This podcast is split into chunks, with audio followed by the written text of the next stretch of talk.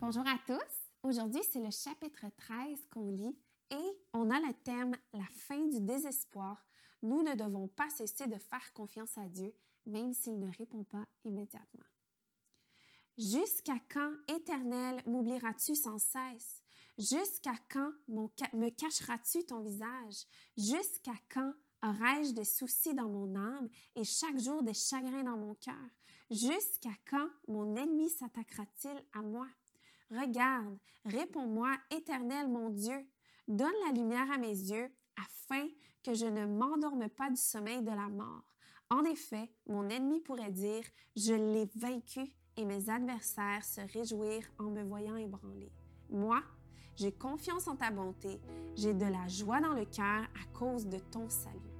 Je veux chanter en l'honneur de l'Éternel, car il m'a fait du bien. Bonne journée à tous.